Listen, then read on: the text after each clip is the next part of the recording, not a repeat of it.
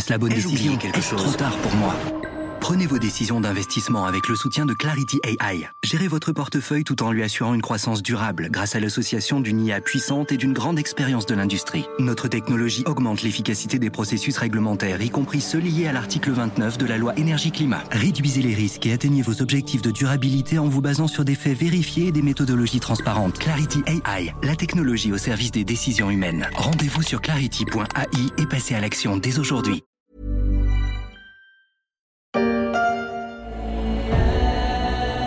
Seuls les gens abîmés par la vie.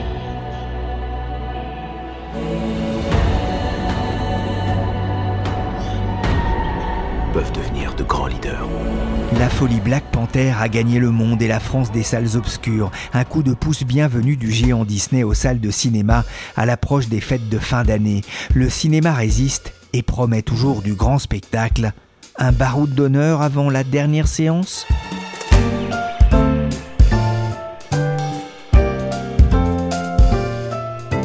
Je suis Pierrick Fay, vous écoutez La Story, le podcast d'actualité des échos.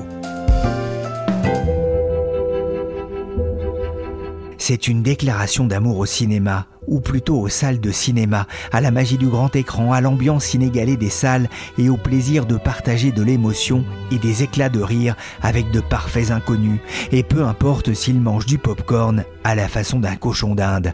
Cinéma Paradiso, tourné en 1988 par Giuseppe Tornatore, les derniers instants d'un cinéma vendu pour être remplacé par un parking, tout un symbole. C'était avant le déferlement de Netflix, de Disney ⁇ ou d'Amazon Prime et du streaming vidéo. L'Italie a déjà perdu la bataille. Depuis la crise du Covid, plus de 500 salles ont définitivement fermé leurs portes, alors que le pays fut jusque dans les années 80 le plus grand parc d'Europe, avec jusqu'à 12 000 écrans de cinéma. Il n'y en avait plus que 3681 en 2015 selon Statista. Il n'y aurait plus aujourd'hui aucun écran dans la cité lacustre de Venise, où se tient pourtant la Mostra, l'un des principaux festivals européens. We talk about glasses, we talk about Venice, but we are not speaking about them, are we? What happens after that? Happens. Does not happen. En France, le cinéma s'interroge aussi sur son avenir malgré ses 2200 cinémas et ses 5200 écrans. Je suis tombé il y a quelques jours sur un article du Parisien évoquant la menace d'une fermeture du Luminor, conséquence de la pression des prix de l'immobilier dans le Marais à Paris. Dans le même temps, j'apprenais que Disney avait choisi de ne pas diffuser en France son traditionnel film de Noël. Notre monde tout entier est en danger. Il faut absolument que tu m'accompagnes en expédition. Le cinéma en danger, pour quelle raison? Est-ce le signe avant-coureur d'une lente agonie des salles? Va-t-on entendre bientôt le clap de fin de la salle obscure? Bonjour Stéphane Loignon. Bonjour. Vous êtes journaliste au service high-tech média des échos. En septembre, le CNC a publié les chiffres du cinéma. En France, seulement 7 380 000 entrées, le plus bas niveau depuis 1980. Ça a été un, électrochoc pour les acteurs des, salles obscures? Bah, Plutôt qu'un électrochoc, je parlerais plutôt de, de coup de massue, parce que toute l'année avait déjà été euh, assez mauvaise jusqu'en septembre, avec un mois d'août qui était déjà assez inquiétant. Et l'arrivée de ce mois de septembre, avec à peu près 7 millions d'entrées, le pire score depuis 40 euh, ans, excepté l'année 2020, a vraiment inquiété les acteurs de la profession. Et c'est vrai que ça a suscité tout un tas de, débats dans le secteur sur quelle était l'origine de cette désertion des spectateurs euh, en salle. Là, on était encore dans le débat, en plein dans le débat, donc certains pensaient que c'était euh, peut-être l'offre de films qui était insuffisante. On a entendu par exemple Jérôme Sédou, le président de, de, Pathé, dire sur France Inter que les films n'étaient pas d'assez bonne qualité pour attirer les spectateurs. D'autres, euh, au contraire, disaient que c'était euh, le prix des, places qui était trop élevé ou alors peut-être une perte d'habitude plus, durable, plus difficile à, contrer euh, des spectateurs qui, voilà, avec le Covid, auraient un peu oublié le chemin des, salles de cinéma et seraient plus frileux à sortir de leur salon pour aller au cinéma. Les Mignons 2, Thor, Top Gun Maverick ou encore One Piece Red n'ont pas permis de sauver l'été du cinéma. Pourtant, il y a une lueur d'espoir en cette fin d'année.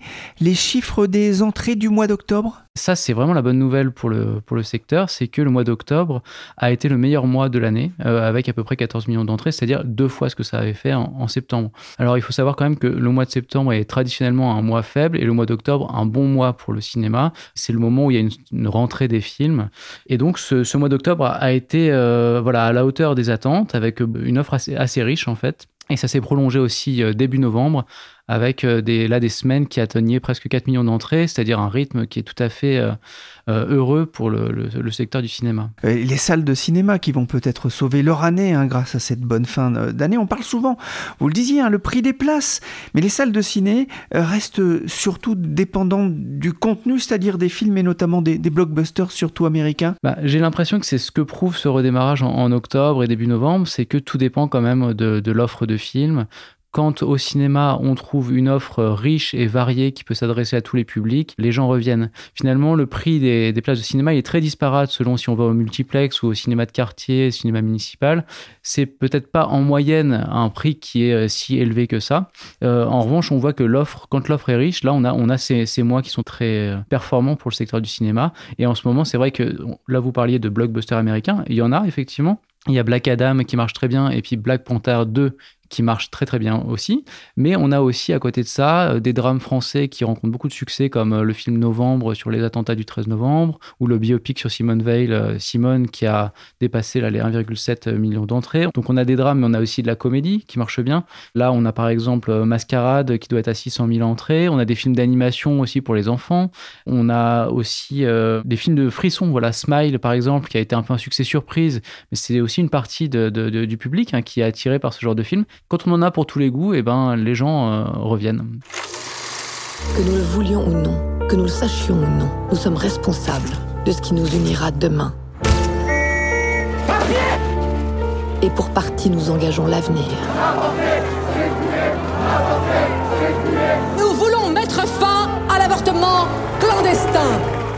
Simone, le voyage du siècle d'Olivier Daon qui a dépassé le million et demi d'entrées, un film populaire et nécessaire selon le patron de Warner en France qui touche tous les publics, et notamment les moins de 25 ans. Nous sommes une industrie de l'offre et du désir, expliquait cet été dans les échos un distributeur. On l'a entendu, les mois se suivent et ne se ressemblent pas. Octobre a montré un net redressement et le succès de Black Panther augure d'une fin d'année plus riante pour le secteur. Pourtant, Disney avait failli priver les Français de ce spectacle avant de finalement changer d'avis. En revanche, les jeunes qui voudront visionner Avalonia, le film de Noël, devront aller sur Disney ⁇ Avalonia, l'étrange voyage. Je vous avoue Stéphane que j'ai un peu de mal à saisir la, stratégie de la bande de Mickey et Picsou. C'est une stratégie en fait de mise sous pression des pouvoirs publics pour euh, changer euh, ce qu'on appelle la chronologie des médias, qui est cet ensemble de règles qui existent en France, qui euh, fixe des dates pour la sortie des films en salle, puis ensuite euh, première diffusion télé, deuxième diffusion télé, ensuite il y avait le DVD aussi pardon qui était intercalé et donc cette chronologie, c'est un système ancien qui permet normalement de préserver les rentrées financières pour chaque acteur du circuit. Euh, mais dans cette chronologie, euh, Disney se trouve un peu tout à l'arrière sur sa plateforme Disney ⁇ c'est-à-dire à 17 mois de la sortie en salle. Et c'est ce contre quoi Disney se, se bat. Pas de film de Disney au moment de Noël, c'est quasiment du jamais vu. Oui, c'est vrai. Alors, euh, ils, ont annoncé mi-juin, effectivement, qu'ils n'allaient pas sortir Avalonia sur, en salle, mais directement sur la plateforme, et qu'ils allaient peut-être faire de même avec Black Black Panther. Ils l'ont fait pour Avalonia. On voit qu'ils l'ont pas fait pour euh, Black Panther 2. Alors pour, plusieurs raisons. Déjà parce que les discussions sur la chronologie des médias ont été réenclenchées euh, mi-octobre et ça semble-t-il, adouci la position de Disney qui a consenti à sortir le film en salle. Faut savoir que euh, les salles avaient besoin de ce film quand même qui constitue de nombreuses entrées, des, recettes importantes à venir et en même temps qui, qui a aussi un effet d'entraînement sur des venues potentielles pour d'autres films. Mais Disney aussi, il y a intérêt parce que là on voit que Black Panther 2 est à plus de 2 millions d'entrées, c'est quand même des recettes euh, considérables aussi pour Disney. Et donc se priver de ces entrées en salle, c'est une perte financière. Et c'est aussi une perte sur l'exposition même du film qui va avoir un retentissement bien plus grand s'il sort d'abord en salle euh, plutôt que s'il sort uniquement sur la plateforme.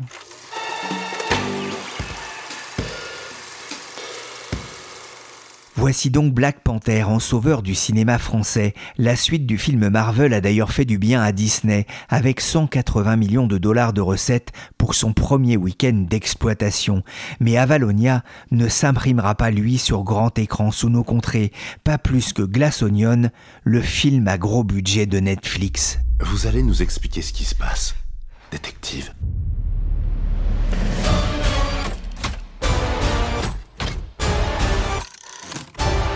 Glass Onion, une histoire à couteau tiré, pourtant sortie dans 600 salles aux États-Unis en pleine vacances de Thanksgiving, mais la France a été oubliée.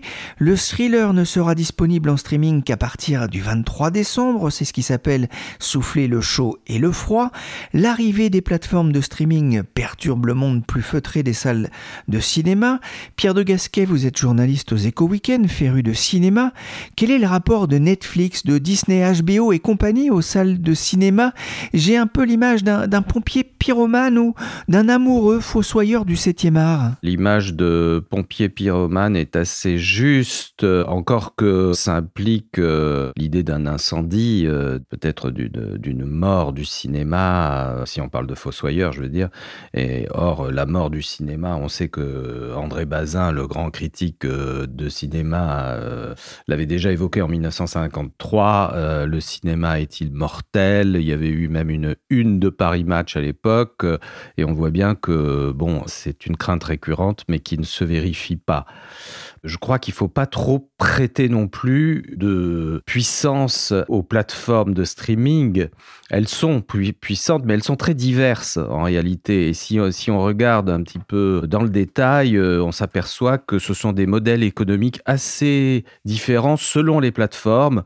Il y a eu une étude récente d'ailleurs d'un excellent expert du cinéma et de l'audiovisuel qui s'appelle Alain Le Diberder, qui était euh, ancien conseiller de Jack Lang, directeur des programmes à Canal et à Arte, qui, vient de sortir une étude et qui montre bien que tous ces services de VOD, de vidéo euh, à la demande, ne, sont pas euh, arrangés tous dans la même euh, corbeille, si on peut dire. Donc, ils ont cette image de grands prédateurs par rapport au cinéma, mais en réalité, on s'aperçoit que seul Netflix a vraiment euh, un modèle économique qui, qui marche très bien aujourd'hui, euh, avec un résultat positif euh, de 1,5 milliard de dollars au troisième trimestre 2022, mais tous les autres, toutes les autres plateformes sont en réalité déficitaires et ont perdu plus de 4,5 milliards de dollars en trois mois. Disney d'ailleurs, on vient de le voir avec le départ de,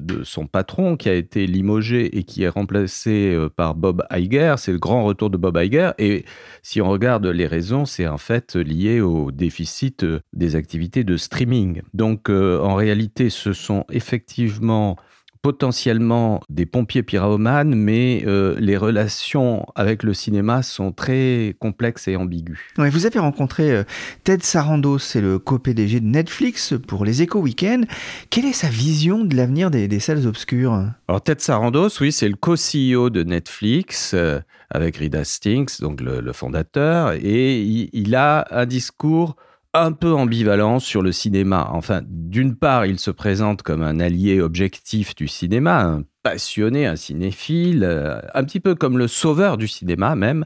Il y a un jeu de séduction vis-à-vis des cinéastes et des réalisateurs euh, de talent, mais qui est un petit peu ambigu, évidemment, parce que Netflix euh, et en particulier Ted Sarandos euh, ne cache pas non plus qu'il a de sérieux doutes sur l'avenir économique du cinéma en salle et qui n'a en tout cas aucune intention d'investir dans les circuits de salle, ni de changer sa politique de distribution en réservant, et ça c'est un point crucial, un créneau à la salle ou en sortant certains films euh, majeurs financés par Netflix euh, d'abord en salle. Ça, il refuse de s'y engager et on l'a vu récemment sur plusieurs films, d'où son exclusion par exemple du, de la sélection officielle du Festival de Cannes. Il dit la, la plupart des gens regardent les films depuis chez eux, il n'y a pas forcément un seul modèle de distribution. Est-ce que l'on ne va pas du coup vers un cinéma à deux vitesses, les blockbusters dans les salles,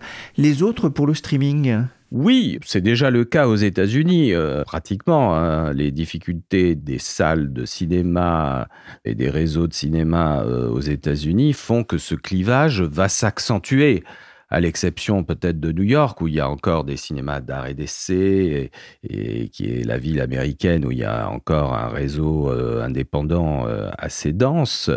Euh, ce clivage va nécessairement s'accentuer.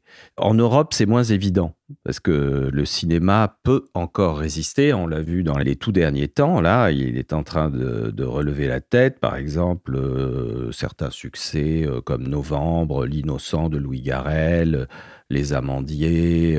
ça, c'est, il faut le vérifier sur la durée, mais euh, montre qu'il euh, y a évidemment la place euh, encore en Europe et spécialement en France pour le cinéma d'auteur dans les salles. Et c'est bien ce que les exploitants essaient de défendre avec ardeur. En France, les salles obscures résistent, mais les temps sont durs. Heureusement que le port du masque n'est plus obligatoire pour pouvoir vendre des pop-corns et améliorer l'ordinaire. Mais de l'autre côté de l'Atlantique, la situation semble plus grave. La situation est grave, mais pas désespérée.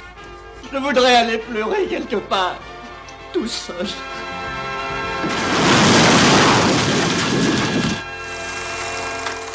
J'ai appelé Véronique Le Billon, correspondante des Échos à New York, pour lui demander comment se portaient les salles de cinéma au pays d'Hollywood. Bah pas très bien. Hein. Le chiffre d'affaires des cinémas aux États-Unis devrait tourner autour de 8 milliards de dollars cette année. C'est 30% de moins qu'en 2019, euh, avant la pandémie. En fait, les opérateurs de salles de cinéma ici sont en difficulté. Il y a trois grands réseaux aux États-Unis hein, AMC, Cinemark et Regal. Ils exploitent à eux trois la moitié des salles. Le reste du marché, c'est des indépendants ou des petits groupes locaux. Et donc sur les trois grands, il y en a deux qui se portent vraiment mal. Il y a le propriétaire des salles Regal, qui est un groupe anglais, Cineworld. Il s'est placé sous le régime de protection de la loi sur les faillites cet été parce qu'il n'arrivait plus à rembourser ses dettes. Euh, il avait justement acheté le, réseau Regal avant, euh, juste avant la pandémie, donc au plus mauvais moment. Euh, les cinémas AMC, ils ont aussi des difficultés. Hein. Vous vous souvenez peut-être, ce groupe comme GameStop a été l'objet d'une sorte de folie spéculative en 2020 il était au bord de la faillite à cause de la pandémie et des boursicoteurs sont mis à investir en masse sur le titre. Euh, ça a multiplié son cours par 35, donc il a pu euh, à un moment se financer à bon compte, mais aujourd'hui son cours est à nouveau revenu à, un niveau très bas. Et donc si on regarde un peu les raisons de cette fréquentation à la traîne, ben, on retrouve un peu les mêmes explications que pour la France, hein, avec une pandémie qui a eu des effets en cascade. C'est-à-dire que les studios qui avaient des films à sortir mais qui n'ont pas pu les distribuer en salle à cause du Covid, les ont placés sur les plateformes de streaming. Et donc ça a contribué à changer les habitudes de consommation. Et puis surtout, il y a eu moins de films à se tourner et donc moins de films à voir euh, au moment de la réouverture des salles. Il y a un effet euh, Covid, c'est certain, mais euh, concernant les États-Unis, le malaise est plus ancien alors il y a toujours eu des cycles avec des hauts et des bas hein, entre les salles et leurs euh, nouveaux concurrents, hein, que ce soit euh, la télé dans les années 60, les cassettes VHS dans les années 80 et puis maintenant euh, le streaming. Alors aux États-Unis, les salles, elles sont vraiment en train de se demander comment attirer les, les spectateurs. On voit pas mal de maintenant d'opérations spéciales pour faire revenir les gens en salle. Il y a des week-ends où, par exemple, Labor Day, là, au début septembre, le ticket coûtait 3 dollars, alors qu'en temps normal, c'est plutôt 20 dollars hein, un ticket de cinéma aux États-Unis. On voit aussi Movie Pass, je sais pas si vous vous souvenez de, cette petite entreprise euh, qui avait monté un système d'abonnement euh, qui avait été complètement victime de son succès et qui avait fait faillite.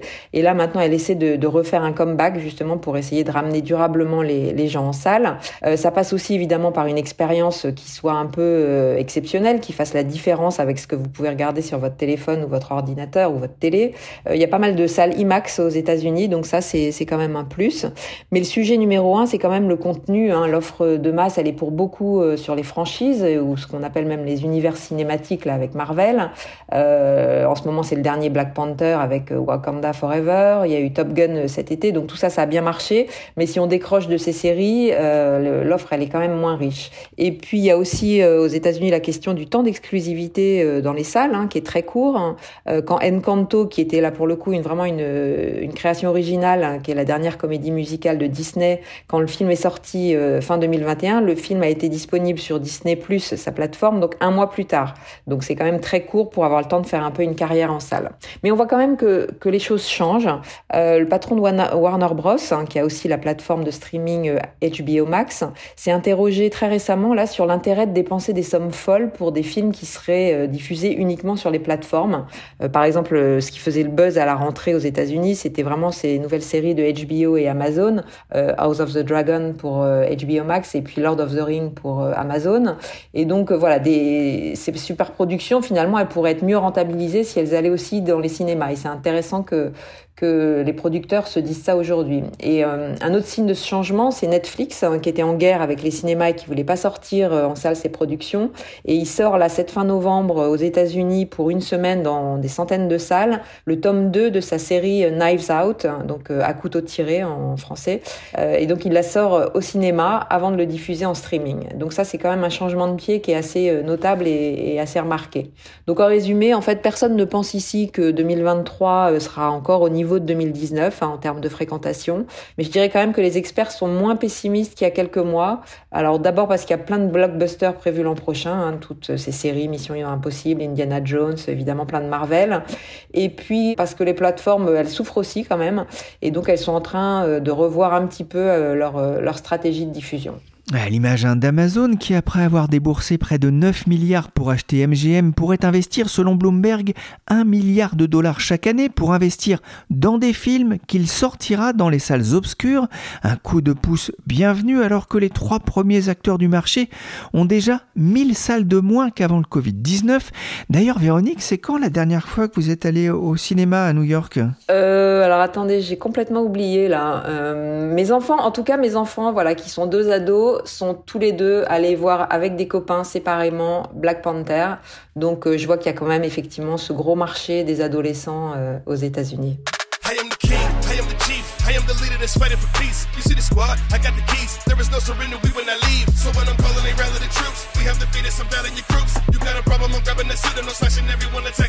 Vivement Black Panther 3 alors que le secteur n'attend pas de vraie amélioration avant 2025 aux États-Unis, Stéphane. Le rebond mettra aussi du temps en France? Là, ce qu'on peut espérer, c'est que l'année 2023 soit l'année du retour à la normale. En tout cas, c'est l'espoir de la, Fédération nationale des, des, cinémas français qui espère donc l'année prochaine retrouver ce niveau d'à peu près 200 millions euh, d'entrées euh, annuelles qui était celui des années avant Covid L'année 2019 était au-dessus, mais c'était une année exceptionnellement riche. Mais si on revient aux alentours de 200 millions, je pense que le secteur sera euh, rassuré. Là, on devrait terminer l'année 2022 aux alentours de 160 millions, et seulement grâce à ce rebond qu'on observe en ce moment en octobre, novembre, et puis décembre aussi, puisque décembre, il va y avoir la sortie de Avatar 2, le premier opus euh, ayant drainé 14 millions de, spectateurs dans les salles en 2009. Donc on peut espérer beaucoup d'entrées aussi avec Avatar 2. Respirez. Respirez.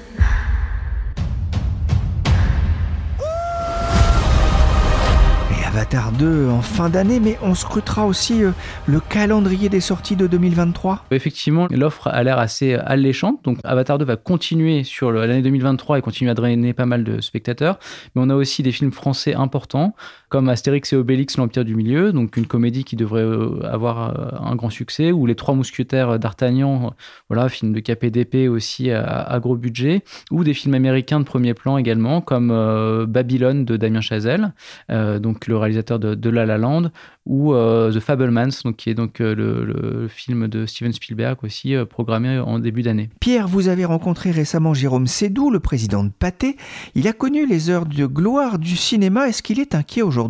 Pour l'avenir du grand écran. Le point de vue de Jérôme Sédou, qui est donc le patron de Pathé et des salles de Gaumont, puisqu'il a repris les salles de son frère il y a quelques années, est évidemment très intéressant. Je dirais qu'il est, c'est un peu un réaliste actif. Euh, il n'est pas spécialement inquiet parce qu'il croit en l'avenir des salles. Il refuse aussi de diaboliser les plateformes de streaming. Ça, c'est intéressant parce qu'il a ce double discours, c'est-à-dire qu'il pense que les plateformes de streaming peuvent être complémentaires des salles, mais son discours est un petit peu sur le fil du rasoir parce que en réalité, euh, a perdu de l'argent ces deux dernières années et c'est un, un circuit qui est quand même euh, un petit peu euh, dans une posture délicate. Alors évidemment, il y a eu le, confinement et la pandémie, euh, c'est un contexte très exceptionnel.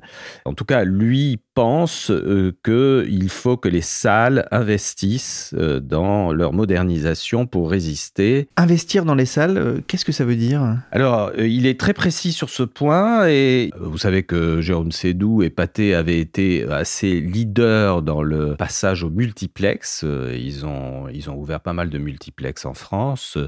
Pour lui, euh, le confort euh, du spectateur est très important. Donc, il pense notamment que aujourd'hui, les projecteurs numériques qui, qui équipent les salles de cinéma sont déjà obsolètes. Euh, ce sont des projecteurs qui ont été installés il y a une dizaine d'années et qui ont un cycle de vie assez court. Donc, il préconise de passer aux projecteurs laser qui vont offrir euh, une bien meilleure résolution de l'image, donc euh, une meilleure longévité. Et ça, ça représente des investissements assez significatifs. Euh, accessoirement, il pense aussi que les fauteuils doivent être adaptés. Alors ça, c'est son point de vue. On peut avoir quelques doutes là-dessus et se demander si c'est pas plutôt euh, la teneur même des films, enfin la qualité des films qui est un argument majeur plus que le confort. Mais euh, il est possible que pour euh, une partie du public, les seniors, ce soit un argument qui porte. Merci Pierre de Gasquet, Stéphane Loignon et Véronique Lebillon, les panoramiques Astérix et Falbala de la rédaction des Échos. Bonne nuit monsieur, je sais tout. Bonne nuit monsieur, j'ai un nouveau meilleur copain. Bonne nuit, monsieur, je mange des légumes. Ah, c'est bon, les légumes. C'est bon. Cet épisode de la Story des Échos a été réalisé par Nicolas Jean, chargé de production et d'édition Michel Varnet. La Story, un podcast à retrouver sur toutes les plateformes de téléchargement et de streaming de podcasts. Abonnez-vous pour ne manquer aucun épisode.